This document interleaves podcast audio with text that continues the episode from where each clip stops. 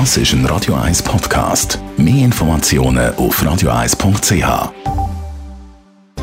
Netto, das Radio 1 Wirtschaftsmagazin für Konsumentinnen und Konsumenten, wird Ihnen präsentiert von Tracker.ch, der weltweit führende Anbieter für mobile Ortungslösungen. Mit dem Jan von Doppel.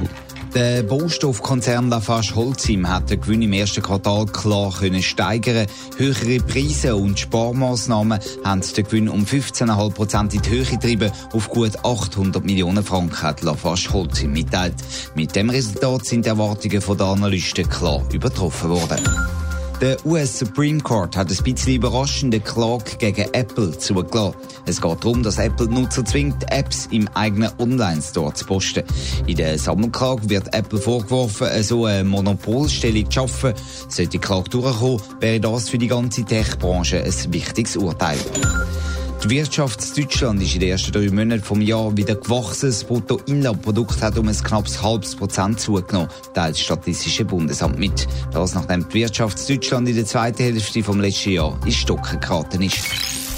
In gut einem Monat, am 14. Juni, ist in der Schweiz der grosse Frauenstreiktag. Frauenorganisationen und Gewerkschaften wollen mit dem Tag für Gleichstellung auch im Portemonnaie kämpfen, Jan von Dobbel. Aber wer will streiken, der muss aufpassen. Ja, es könnte nämlich schnell einen Verweis oder sogar eine Entlassung geben, wenn man einfach so am Streik mitmacht. Das geben verschiedene Firmen auf Anfrage von Journalisten bekannt. So hat zum Beispiel die SVP-Nationalrätin Magdalena Matula droht, wenn Angestellte von ihrer Ems Chemie streiken am 14. Juni, dann hätte das Konsequenzen.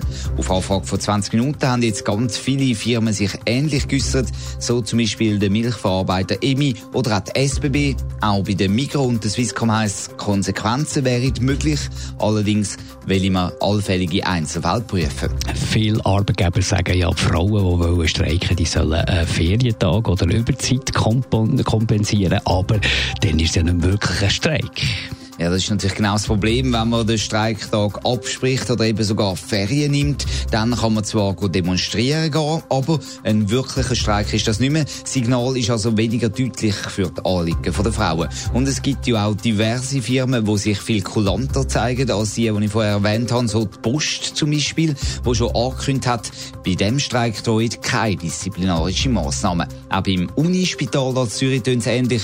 Solange die Sicherheit und Gesundheit der Patientinnen Patientinnen und Patienten nicht gefährdet werden, hätte es keine arbeitsrechtlichen Konsequenzen, wenn sich Spitalmitarbeiterinnen am Streik beteiligen.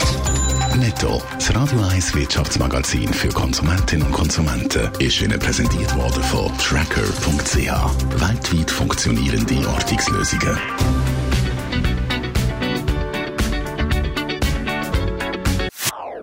Das ist ein Radio 1 Podcast. Mehr Informationen auf radio1.ch.